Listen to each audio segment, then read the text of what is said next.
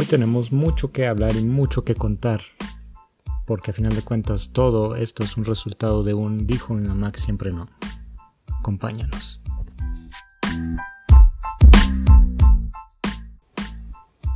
¿Qué onda amigos? ¿Cómo están? El día de hoy les traemos un episodio nuevo de Dijo mi mamá que siempre no. Hoy tenemos un tema, pues a más de uno nos concierne y nos interesa porque pues es un tema pues de interés público. Pero bueno, ahorita, ahorita vamos. ¿Cómo estás Marco? Mm, bien Claudio, un poco cansado la neta, pero pues bien chido de verlos a ustedes. ¡Ay, qué bonito! Como lo dije de compromiso nada más, ¿no? no sé ni por qué estoy viniendo todavía, pero bueno. ¿Cómo estás Irse? Que, Bien, hoy es viernes. Ya quiero descansar. Es que la vida adulta no está chida. Ya, Hable más fuerte porque estamos La vida grabando. adulta no está chida.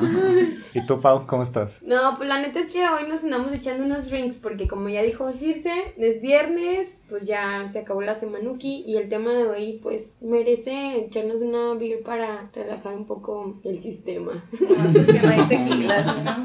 O para poder procesar, ¿no? para el tema. poder procesar para poder... lo que uno tiene que decir lo- porque pues, pues, no sí, a veces no es fácil. Y el tema de hoy, como ya lo pudieron haber sospechado por el título, por lo que hemos estado subiendo a redes, el amor y el enamoramiento son dos palabras que se suele creer. Hay una creencia muy muy arraigada de que es lo mismo, pues las personas aman y están enamoradas y, y es lo mismo, ¿no? Pero pues hoy, queridos amigos, los vamos a venir a, a desmentir y pues ojalá no, no lloren, pero Pero quítense que ahí les voy. pero quítense, pero yo creo que les va a gustar porque es un tema muy padre. Sí, pero yo creo que es un tema del que mm, deberíamos de saber todos, porque yo en repetidas ocasiones he escuchado a un par de amigas como decir, no, es que si todavía sigo enamorada o si estoy muy enamorada. Y creo que se refieren más, o, o que me desmientan en algún momento, ¿verdad? Lo Ujú. que yo pienso. Más bien es que amas a la persona o sigues queriendo a la persona, pero creo que el enamoramiento ya quedó mucho tiempo atrás. Y más Ujú. cuando han sido relaciones que de 5, 7, 6 años. Yo creo que ya no estás enamorada de, de tu pareja, güey, sino más bien que pues la amas o sigues amándola a pesar de que ya no estén juntos o lo que haya sucedido. Pero creo que sí deberíamos de tener conscientes que sepamos hasta dónde es enamoramiento y dónde ya es amor como tal o amar a alguien. Mm, para mí, yo creo que el enamoramiento para mí es como la etapa así. Yo creo que es la segunda etapa de cuando conoces a alguien bien. Quieres conocer de verdad a una persona. Y como que yo creo que mi primera etapa es como la atracción y luego ya es como el enamoramiento. Y luego creo que en este punto del,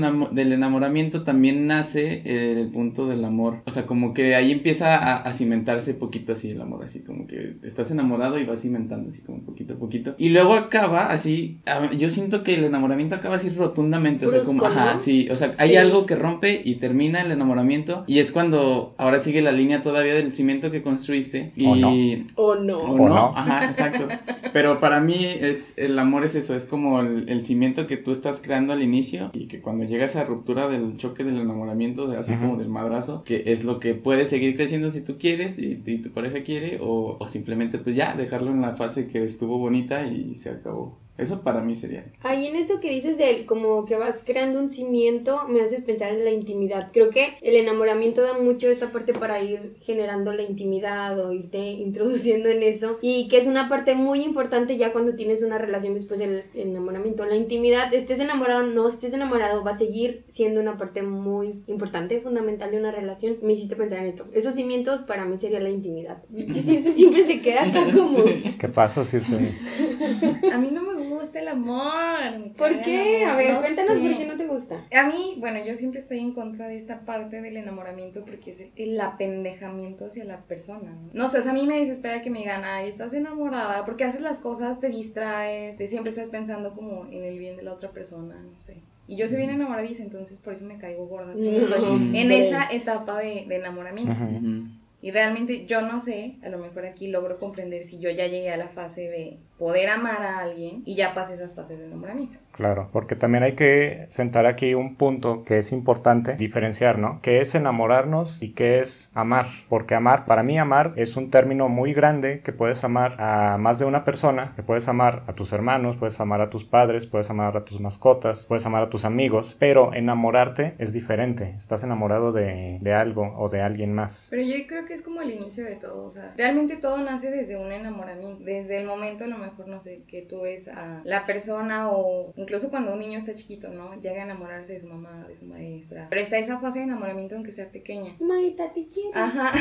Entonces, pues la fase de enamoramiento la podemos tomar como que es como es, predomina una fase química Ujú. y se van formando unos pilares que probablemente en años se pueda decir que ya hay un amor consolidado, ¿no? Ok. El enamoramiento, bueno, va de la mano de algo químico, ¿no? Una parte importante para crear pilares que te van a llevar al enamoramiento. Ujú. Es una fase que se da, se da como primera etapa en todo y es parte fundamental para crear pilares Ujú. hasta llegar al amor completamente, que sientes hacia una persona, un objeto, un animal. Sí, claro. Y ahí hay que, hay que poner bien, ¿no? O sea, enamoramiento es, digamos, un estado, un estado en el que, en el cual te encuentras o en el cual, pues, no sé, inicias. Un estado mágico, ¿le podemos Y- dejar así? Me encanta. Y amar, ¿cómo lo podemos definir? Como un sentimiento. Sí. Mm. Es una relación, ¿no? o sea, ya También- se convierte... También es una acción, ¿no? O sea, amar también ya Sí. es como más una acción, sentimiento. Ay, no sé. Pues es como lo bonito, es cuando Es ya deseas que a la persona que amas le vaya muy bonito, que se cuide mucho. Si volvemos a, a esta parte de amar, cuando estás amando te permite ver, digamos, las cualidades de, de las otras personas o de los otros, no sé, de tus mascotas o de, de quien sea, como completa. Puedes ver a esa persona con sus cualidades y con sus defectos. Y cuando estás enamorado, casualmente, solo No, puedes ver lo lindo. lo ¿no? bonito. Ya direccionándolo más hacia la pareja como tal, el enamoramiento es como la fase carnal, ¿no? Cuando tienes todo el deseo, toda la pasión, toda la euforia. Pe- Pero a ver, yo, yo tengo ahí una cuestión. A ver. Ustedes, lo que dijiste, que en el, eno- en el enamoramiento solamente vemos las cosas, o sea, vemos las- lo lindo, pues, o sea, de la persona. Pero, ¿ustedes creen que dentro de la fase del enamoramiento, realmente la otra persona es como su ser así tal cual? Y nosotros, en- porque estamos en una fase de enamoramiento, no vemos, por decirse así, lo malo o lo que no nos gusta de la otra persona. O en esa fase de enamoramiento, simplemente nosotros no sacamos, no tratamos de imponer lo que somos, como por estar en esta fase. Yo creo que es la segunda. Y lo que él, no, no sé, me ha pasado, lo que él leí es como la segunda de que, no sé, estás tan preocupado a tanto al servicio de la otra persona que a lo mejor no te muestras enteramente, genuinamente, auténticamente como eres. O a lo mejor las situaciones no hacen que seas totalmente como eres. Y llega un momento cuando se acaba el enamoramiento que empiezas a ser transparente o Ujú. la persona que tú eres y entonces Sí. pues a lo mejor puede valer madre todo. No sé, yo, yo he visto esta parte del enamoramiento de diferentes personas, ni siquiera ni sé qué autores, pero que lo nombran como que es una, una fase muy egoísta, muy fácil, ¿no? Porque es como irte como una gorda en tobogán, un gordo en tobogán y, y es muy fácil enamorarte, es muy fácil a lo mejor hasta enamorar a alguien porque estás mostrando lo más lindo de ti, lo más bello, a lo mejor hasta en algún momento como dice Circe, es como eh, solo deseas que la otra persona esté bien y que esté bien y que le vaya de lo mejor y, y a lo mejor hasta que vea lo mejor de ti. O entramos en una fase en que estamos mostrando así como lúcete papel lustre y estoy Ujú. enseñándote lo mejor que tengo, ¿no? Ujú. de que soy buena en esto, esto, esto y esto y esto y esto. Y así pueden durar muchos meses, muchos años, hasta que después se, se termina. Pero yo creo que sí tiene que ver de que nos enfocamos durante mucho tiempo en sacar lo mejor de ti. Y a lo mejor no está mal, ni siquiera piensas, ay, estoy mintiendo, porque a lo mejor no es una mentira. Simplemente estás sacando nada más lo mejor, lo más bonito Sí. que tienes para enseñarle a otra persona o para mostrarle de ti. Al fin y al cabo termina siendo como si fuera un currículum, ¿no? Como aquí está todo de mí y con esto puedes conocerme Ujú. y tirar las barreras que hay entre tú y yo y entonces y la otra persona obviamente va a estar igual. No creo que la otra persona se ponga a decir, ay no, soy súper impuntual o soy súper flojo en las mañanas o me encanta tirarme pedos y repetir. Pues no, güey, obviamente no lo va a hacer una vez que te está conociendo, creo. No, ahí sí yo estoy en... Sí difiero mucho contigo, porque realmente la fase de enamoramiento nos hace tontos, güey. Lo que hace es que sí veamos a la otra persona que se está mostrando tal cual. A lo mejor las primeras semanas no. Sí te muestran todo lo lindo y precioso. Y yo soy así, soy bien detallista y lo que tú quieras. Y pueden seguirme. nunca son detallistas, güey. Ay, qué triste.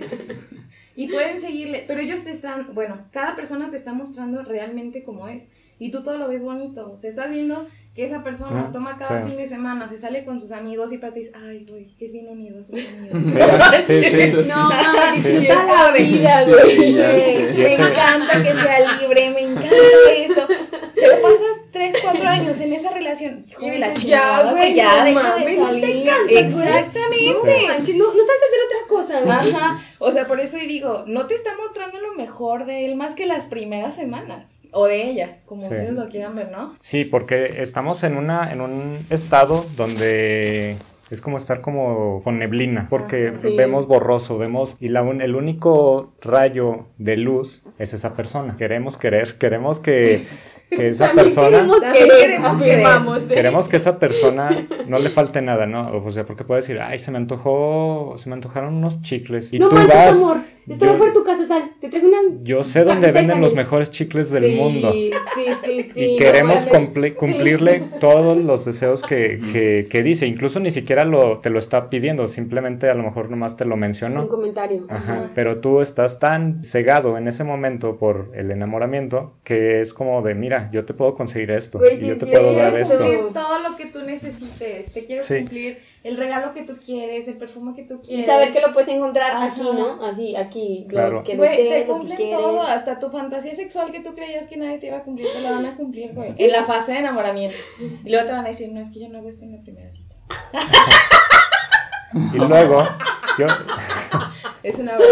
yo, yo creo que es un arma de doble filo para ti. Sí, puedes estarte entregando y puedes estarte mostrando y puedes estarle dando, pero llega un momento en que te pierdes. Puedes dejar de hacer las cosas que, que te gustan, puedes dejar, no sé, de comer incluso las cosas que te gustan por, por querer estar con esa persona y por querer mostrarte como una parte que sí puede tener como complementariedad con esa Exacto, a persona. lo mejor eso, sí, a lo mejor yo creo que tiene mucho que ver esto. Sí, eh, no ves o a lo mejor no quieres ver cosas que tiene esa persona, pero sí hay una actitud de querer como que, como dar. Dar. como- todo. Y lo- lo- todo, todo, lo todo, dijiste, es todo. una- como es de, una parte- mucho que darte, lo quiero Sí. dar a ti. una parte egoísta y a lo mejor hasta somos egoístas con nosotros mismos porque dejamos de hacer las cosas que, que nos gustan y que queremos. Incluso pasa que tenemos un plan para nosotros, ¿no? Pues voy a, voy a estudiar esto y mi vida la veo así y no sé qué. Y llega esta persona y tu vida la empiezas a modificar, moldear. a moldear. Como con los planes de la otra, ¿no? Exacto. Para que vayan empatando. Pero no siempre empatan, no siempre encajan y uno quiere estar ahí a huevo. Pues es que eso, eso que decías tú, Claudio, de que uno deja de hacer cosas o tiene esta apertura de lo que decía Circe, que de comer cebolla cuando pues a ti a lo mejor no, Ah, no me choca la comías. cebolla y ellos dejan de comer cebolla por mí. Se los Exacto. agradezco. Eh, eh, creo que es algo normal porque es- estás entrando pues en la etapa de conocer a alguien y, y creo que en esa etapa es en la que los dos quieren dar de sí mismos, o sea, Sí, como claro. que pues yo puedo ofrecer esto, yo puedo adaptarme a, o sea, más bien quiero adaptarme a esto para que ella vea, o Que sea, hay hay interés. como ajá, interés y, y ella también lo hace de su parte, o sea, es, es recíproco, entonces creo que eso es como normal, o sea, es- hasta cierto punto es normal esta- en esta fase del enamoramiento claro. en la que tú estás dispuesto a como compartir gustos, intereses de esa persona. Y ojo, pero es, es normal y, y está bien hasta que te está afectando en tu vida, ¿no? Te está afectando de una parte que dices, no, pues me llames, no sé, estoy llegando tarde al trabajo o estoy dejando el gym o estoy, dormir. pues o no, no, no puedo dormir bien o, o no estoy descansando o, o estoy tomando de más o lo que sea, ¿no? Cuando ya O te está estás afectando, todo tu tiempo O en la otra persona. Ajá, dejo todos mis planes por... dejo a mis amigos, dejo a mi dejo familia. familia, exacto. Yo cuando ya te vuelves completamente, o sea, como parte de la otra persona. Ujú. Y para esto también tenemos que hablar de otro factor, pues muy importante y que mucha gente no lo sabe y está investigado y está comprobado, que es el factor químico, el- la química del amor, ¿no? Bueno, prácticamente la química del amor, este, la podemos encontrar como que nuestro cerebro tiene un trabajo neuronal completo, ¿no? Cuando nosotros estamos en esta fase de enamoramiento, se puede decir que en el cerebro se desprenden oxitocina, serotonina, dopamina y noradrenalina. La oxitocina se encarga de la emoción. Prácticamente es lo que a nosotros nos droga para estar perdidos por la otra persona. Un subidón de... Ajá, es un subidón, exactamente. Y luego sigue lo que es la serotonina, que esa se encarga de la felicidad. Está la dopamina, que es la que se encarga del placer, de ver, de sentir, de estar con la otra persona, el placer sexual, el placer en todos los sentidos cuando tú comes algo. El placer de tomarte una cerveza con tus amigos. El placer. Y está también la noradrenalina, que viene siendo básicamente la, la excitación corporal. Es cuando nosotros nos empieza a latir el corazoncito así, que pues el nervio, ¿no? Cuando se nos va acercando esa persona, cuando ya nos está hablando, cuando tenemos una cita y los vamos a ver, etcétera, etcétera. ¿Qué pasa? Nuestro cerebro se libera completamente todos estos líquidos que se llaman neurotransmisores. Ajá, que trabajan como neurotransmisores. Ah, exactamente. Un saludo a nuestro profesor de neu- neurociencias, Esquirco. Y pues bueno, estos neurotransmisores trabajan para que nosotros tengamos esa sensación de estar apendejados por una persona. ¿No? Sí, porque es una droga. Ajá. Sí, o sea, si se preguntan, ¿es como estar intoxicado? Pues sí, sí. Estás intoxicado, estás en las nubes, estás viendo todo color de rosa, estás súper feliz. Pero tiene un límite de tiempo. No que se termine el trabajo de neurotransmisores, sino que pasa que tu cuerpo, Como podemos ponerlo droga, como una droga, Como con la droga. llega a adaptarse, ¿no? Entonces cada vez necesitas más. Y en el momento en el que tu cuerpo se adapta, lo único que tú piensas es, se acabó el amor, ya no, ¿no? Ya no es como antes, ya cambiaron las cosas, ya no siento lo mismo y empiezan las dudas. Es ahí cuando em- empiezas a preguntarte cómo nace el amor, dónde está ese pilar que se tuvo que haber formado durante el enamoramiento para que una pareja pueda durar más de dos, tres años, no interesa el tiempo, pero que estén unidos. Claro, porque va bajando poco a poco, va bajando y pues se va convirtiendo en un, digamos, enamoramiento más em, sostenido, porque aquí ya empiezas a, quitarte esta parte de que ves todas las cualidades padres y bonitas de la otra persona y empiezas a ver pues, las que no están tan padres. Te vuelves más racional, te empiezas a ver, ay, pues eso no está tan chido, o sea, no me gusta que sea así, no me gusta que haga esto, no me gusta que haga lo otro, pero empiezas a tener un poco de empatía, empiezas a tener un poco de raciocinio, vas tolerando, digamos, vas tolerando ciertas, ciertas situaciones y te vas adecuando. Claro, es como una decisión. Tú ya estás viendo realmente, globalmente el panorama, ¿no? Tú puedes ver los focos rojos, tú puedes ver si es lo que te agrada para compartir tu vida con esa persona o no. Ujú. Este, y tú estás decidiendo si aceptas con todo y sus detalles, con todo lo bonito, con todo lo que feo que hayan pasado, tú estás decidiendo si realmente sientes amor por esa persona y Sí. te puedes y quieres quedarte con esa Creo que es lo que les explicaban al inicio de que si había una, habían dos barritas y como que la primera que surge es el, el enamoramiento y como que en esa etapa va creciendo la del amor. Entonces cuando llega esta fase en la que lo que, lo que dices está comprobado, entonces ahí es cuando se queda nada más la barrita del amor y todo tiene que ver yo creo con lo que mencionó Claudio, que es cuando ya uno tiene que empezar a implementar tanto responsabilidades suyas o compromisos y tiene que empezar a implementar esta onda de que, pues a ver, a lo mejor no me gusta esto que está pasando, pero pues, o sea, estoy con la persona que quiero estar y, y es el enamoramiento es la parte más fácil. Sí.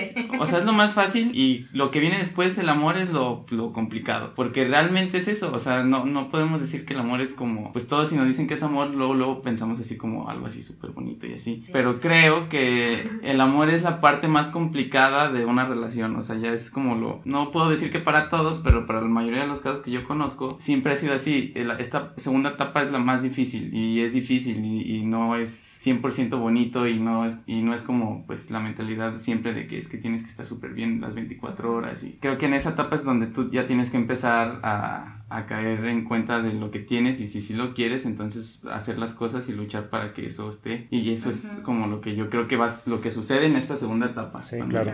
Estamos viendo la evolución de, de la relación, ¿no? Sí, o sea, el enamoramiento se acaba y sí es el inicio para, para el amor, ¿no? Pueden ser meses o semanas muy padres y muy, muy bonitas O hasta años. y años. Depende. Y, y también yo creo pueden subsistir el enamoramiento y el amor. No, no necesariamente, eh, porque ahorita lo mencionamos así como de, pues se acaba la dopamina y, se, y la serotonina y todas estas moléculas y todos estos neurotransmisores. Y lo pintamos como que pues ya se acabó el enamoramiento y ya nomás está pues tu chavo o tu chava ahí y pues ya es tu decisión de amarla, ¿no? Puede seguir existiendo el enamoramiento y puede subsistir amando, haciendo pues sí, la palabra amar. Sí, supongo que hay, hay momentos en los que ya, sí, está bien, sé que te amo, pero donde dices, güey, estamos bien enamorados en este momento, a pesar de que te amo, a pesar de que tenemos ya tres años, o no sé, creo que sí puede persistir este lado de estar enamorados por alguna situación y que los transmisores de neurotransmisores se disparan y estás súper enamorado. El arte de amar de Eric Fromm, él menciona ahí como esta parte que decía Marco del hecho de amar, que no es algo fácil, es complicado y bueno, él maneja que el- el- la acción el amar es como un arte, como si aprendes a tocar guitarra, como si aprendes a hacer un tipo de danza o lo que sea que aprendas a hacer que sea un arte, a pintar. Eh, requiere paciencia, requiere voluntad, requiere un buen de habilidades y virtudes que tú no te cuestiones a lo mejor al amar. Y decía ahí como el daño que uno le puede hacer a una persona que quieres por el hecho de tú no saber cómo amar, de, de cómo pensar si esta es la persona con la que quiero estar y ya me di cuenta durante el tiempo que estuve enamorado, pero ya en el tiempo en que estás amando o que la relación pasa a ser de otro tipo, otra, no sé, creo que así evoluciona. Y si tú no te has dado cuenta de lo que tienes que dar tú o la responsabilidad que conlleva estar en una relación así, o sea, del daño que le puedes hacer a una persona de, sí, como no tomar tu parte en, en una acción, porque al fin y al cabo son dos personas que aunque parezca en algún momento que te vuelves uno, no es, o sea, son dos personas aportando a una relación y a un amor compartido que se tiene con metas. Y en esta parte mencionaba como el amor trasciende el tiempo y el espacio. Y creo que sería algo que el enamoramiento no. El enamoramiento puede pasar y puede, a lo mejor como decían, construir algo que va a persistir, pero el amor sea lo que sea,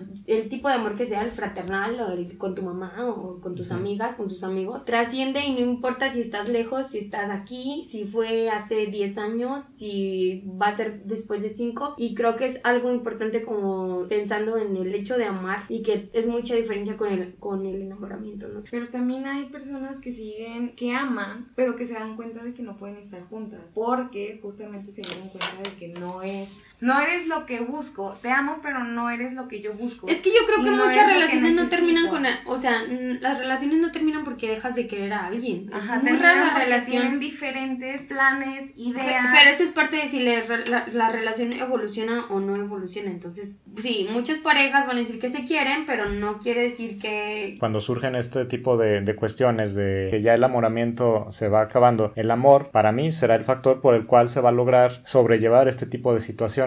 Bueno, ahí realmente yo sí estoy en desacuerdo porque cuando tú pasas a la etapa del amor, pues después de todo, todo el merequetengue del enamoramiento y demás, tú llegas a una fase de dudas en la cual te vas a cuestionar si realmente, aunque tú ames a esa persona, si es lo que buscas para tu vida. Ujú. El amor no siempre salva las relaciones. A veces el amor hace que uno se dé cuenta de que no necesitas o no quieres estar con esa persona a pesar del amor que tú sientes por ella. Porque los caminos se separan, porque tienen diferentes planes, porque ambas personas no respetan sus ideas o simplemente porque no empatan, no están lejos. O sea, hay muchas cuestiones que el amor no puede salvar y una de ellas es la relación. El amor propio sí puede salvar. Sí, yo, yo ahí tengo, bueno, no sé si me están escuchando acá mis amigas, sí, me- o sea, me parece, pero creo que muchas o la mayoría de las relaciones y a las personas que aquí han cortado, no me dejarán mentir. Una relación cuando se termina no es que ya no haya amor, no es que te levantes y digas, o pase un mes y digas, no, güey, como que ya no estoy queriendo a este güey. O, sea, las relaciones no se terminan porque ya no haya amor, se terminan por diferentes situaciones, como ya mencionó Circe, de que hay otros intereses o de que hay otros caminos, o... pero es muy raro de que digas, no, pues es que en verdad ya no te quiero. Creo que es muy complicado llegar a ese punto donde viviste tanto tiempo tantas cosas o hiciste tantas cosas con una persona que de repente de un día para otro tú digas, ya no te quiero, güey. Y por otra parte, que me conflictúa un poco lo que dice este señor de Eric Brown, eh, dice que el amor o el hecho de amar es mucho de una voluntad. Y yo dije, güey, pero neta, porque él mencionaba como el hecho de que si te casan con alguien, entonces tú con la voluntad ya pudieras quererlo. Yo dije, ni madres, güey, a mí sí, mi papá me vende y me casa con alguien, no lo voy a querer. O sea, obviamente no por mi voluntad, yo voy a decir, ah, ya estoy, que quiero a este señor porque pues va a ser mi esposo. No, y luego lo pensé y dije, bueno, si estás en una relación durante mucho tiempo y has trabajado y has hecho muchas cosas, creo que ahí sí tiene mucho que ver la voluntad de que tú digas, estoy trabajando por esto, con esta persona, estamos invirtiendo tiempo en esta relación, estamos invirtiendo un buen de cosas. A una de las cosas ahí sería la voluntad. A lo mejor cuando se termina esa voluntad de que ya no quieres aportar, de que ya no quieres seguir, puede que se termine y a lo mejor puede quedar un poco de cariño, un poco de amor, pero no quiere decir que eso vaya a salvar toda la relación o todo lo que quede o todo lo que han hecho o todo lo que planearon. Es un salto muy grande cuando tú estás en la etapa bonita y llegas a la parte de dudas y llegas a la etapa en la cual realmente quieres tanto a esa persona, que le deseas tanto bien, le deseas todo el éxito del mundo, que llegas a un punto donde empiezas a querer más a la otra persona que a quererte a ti misma. Sí. es súper peligroso. llega, Sí, ajá, sí, sí. o mismo. Es muy peligroso. dejas de, de- más bien pierdes tu individualidad para complementarte con la otra persona y eso puede generar que la relación se torne violenta y tóxica.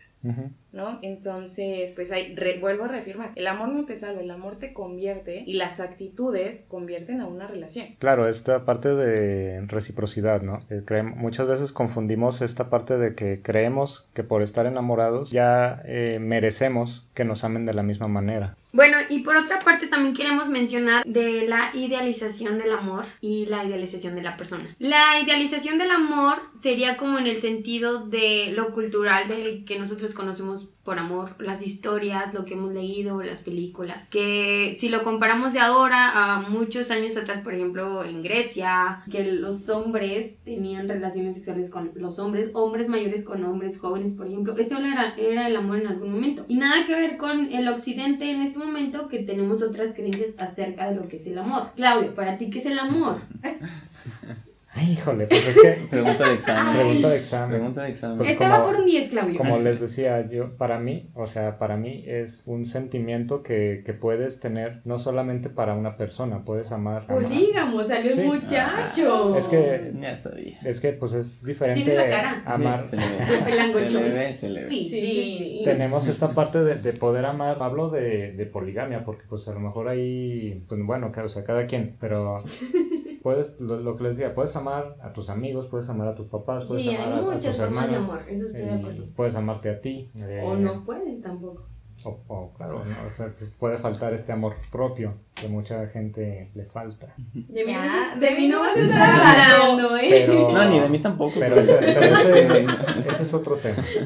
Al que le haya quedado el saco. Esta parte es súper importante también, al menos personalmente creo que ha sido muy importante también con las personas que me he relacionado, la forma de la idealización de lo que decían, o sea, culturalmente, socialmente, este, no sé cómo lo quieran ver. Yo personalmente sí tengo una idea de lo que para mí es el amor y es, no sé si vaya muy en contra del, de, de la idea romántica de de una relación así de que pues el hombre con rosas afuera de su casa y La clásica. Ajá, ¿no? o sea, que eh, nos pin- pintan Exacto, siempre. Exacto, ese es, o sea, eso es a lo que voy, que es como la, no quería decirlo así como la más general, pues, pero realmente sí es así, es como la que dices. Es lo que- Nos pone que eso es una relación de amor. Al momento de, de estar con otras cabezas, otros mundos diferentes, ahí cuando vienen choques de ideas y como decir, ay, pues es que yo estaba esperando que mi relación fuera así y que yo a lo mejor estaba esperando que tú tuvieras este detalle de las sí, flores, sí, sí, sí. de La expectativa. de- ¿no? ajá, y, y entonces es cuando yo también digo, ay,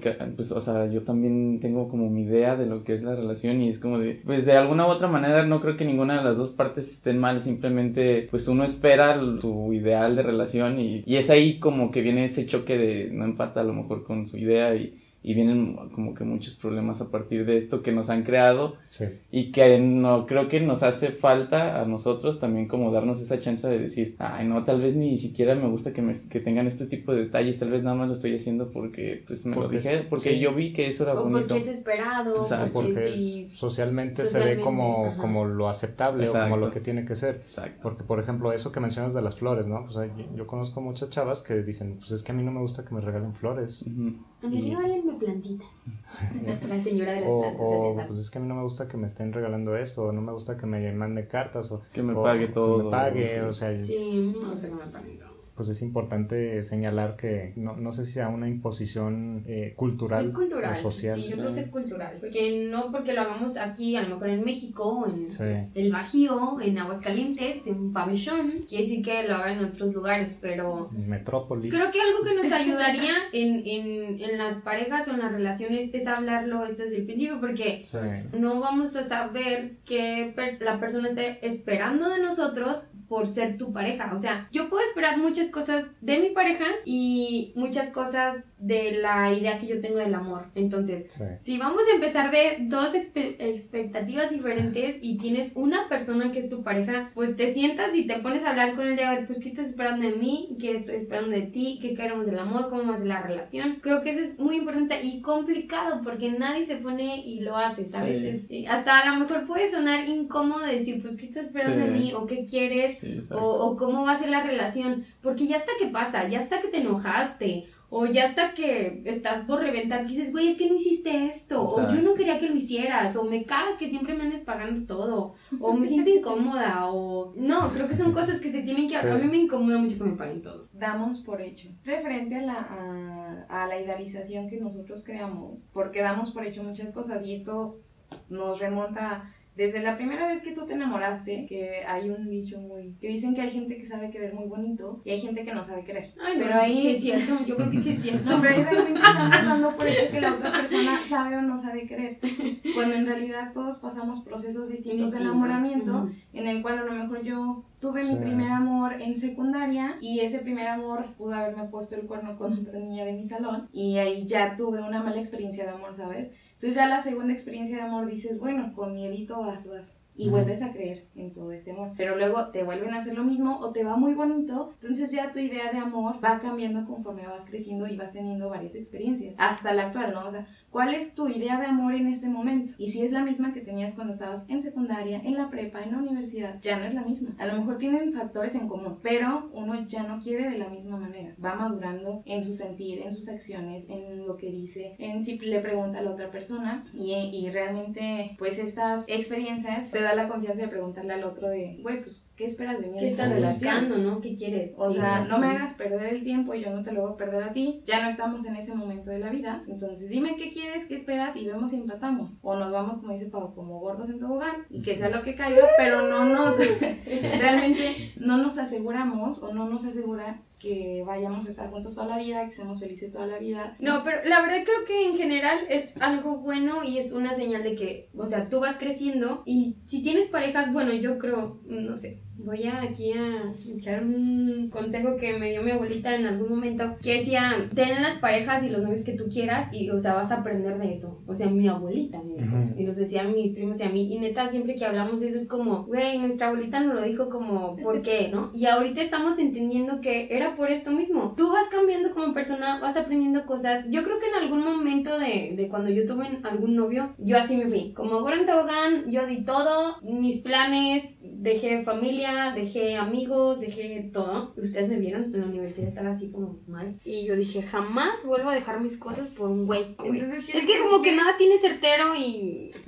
Y desde ahí me volví un poco egoísta en el sentido de... Soy mucho de defender como el plan que tengo, el objetivo, la meta, el sueño que tengo. Y es muy difícil que a lo mejor que alguien que me diga, ay, hay que hacer esto. Yo siempre estoy como defendiendo primeramente lo que quiero. Y a lo mejor está mal, pero pues ya tuve una experiencia previa que yo me confié súper mucho a lo mejor en una persona y no te lleva nada y entonces después como que te estás protegiendo y... Pero creo que es parte de eso, que tú vas creciendo, vas aprendiendo cosas, vas conociendo personas y tu concepto tanto del amor como de la pareja, de la relación va cambiando y creo que es importante en ese sentido de que podemos ir evolucionando o, o tanto la relación como la persona, no sé. Fíjate que a mí me pasó al contrario de ti. O sea, haz de cuenta que a mí mi abuelita me hizo recelosa. A mí me decía, cuando usted tenga novio, no se enamore. Eh, o cásate con la persona, una persona que te quiera más a ti que tú a él. Justamente para que esta persona no te haga daño. Entonces yo crecí con el concepto de si tú te enamoras de alguien te van a hacer daño. Entonces realmente yo cuando iniciaba una relación era recelosa. Era de, no, güey, tú no vas a venir aquí a hacerme daño. Yo te lo hago a ti. Entonces era súper, o sea, sí era muy maldito, güey.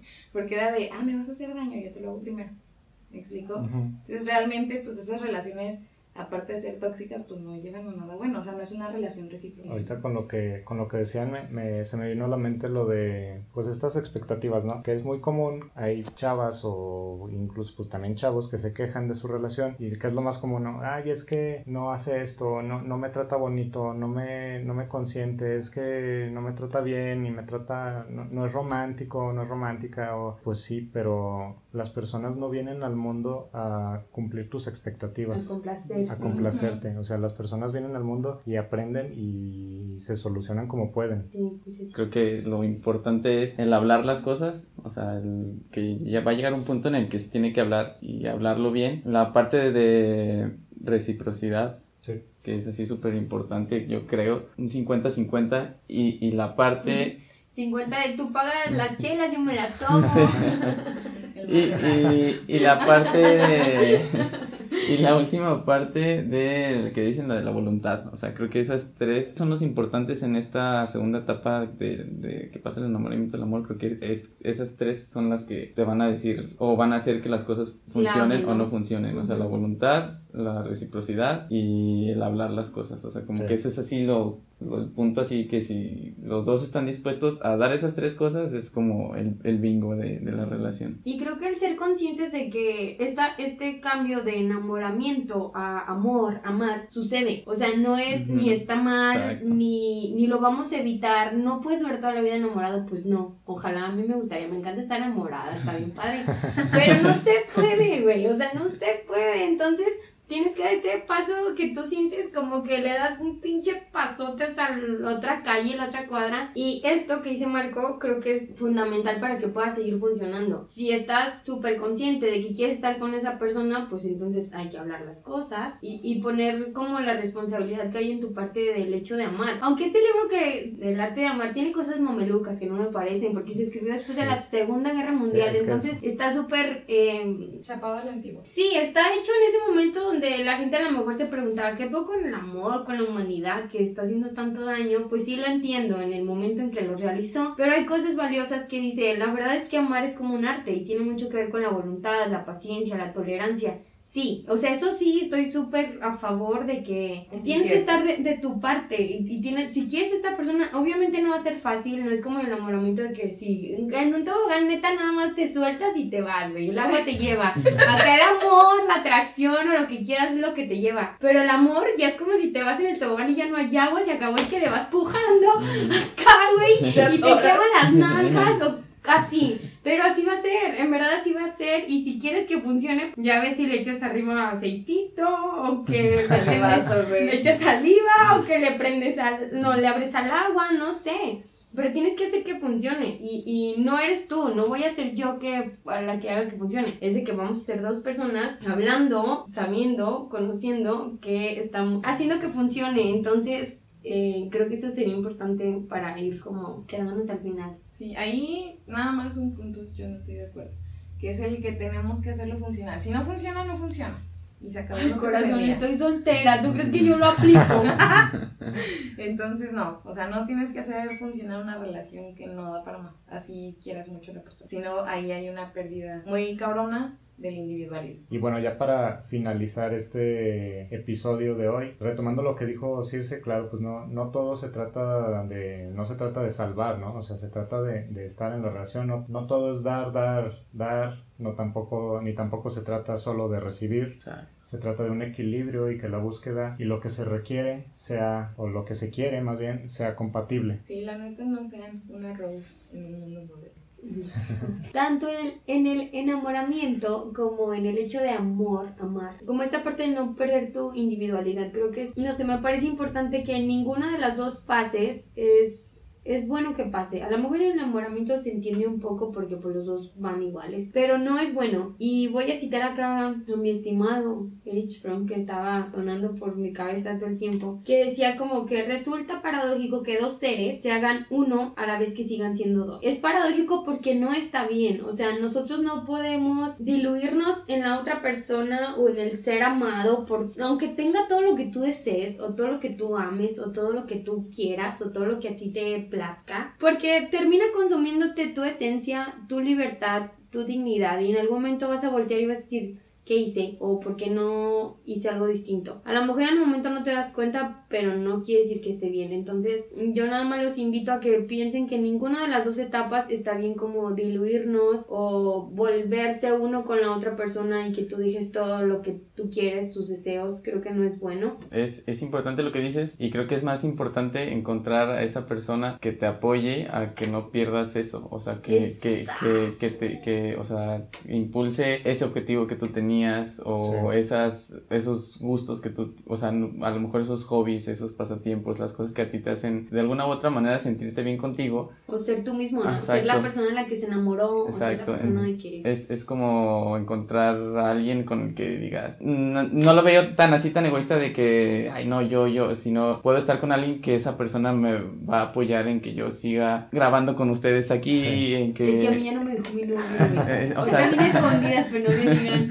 O sea, es, es eso, entonces sí, creo que es a lo que voy, sí, o sea, en un caso práctico es eso. Sí. Y eso en lo más banal, los, pero te puedes meter hasta objetivos personales bien chidos Sí, ya Sí, me- y, sí, y, claro. pues encontrar a esa persona que, que va a estar ahí como a sobres, güey, o sea, yo estoy acá para quererte y también para que me quieras y también para impulsarte. Entonces está, eso es lo chido, yo creo. Otra de las cosas que vi, ya, de verdad, ya, ya me voy. Está muy bien con eso el cierre, pero de las personas que están enamoradas y que se sienten bien y que están amando, o sea, aquí ya no había como diferencia, es que las personas se sienten más capaces de hacer lo que quieren hacer, eh, respetan mucho como la otra parte de la persona, como está haciendo. De alguna manera ves todo más positivo y creo que es algo que pasa cuando estás enamorado, que te portas como más optimista, no sé, tienes más energía, tienes más cosas que hacer.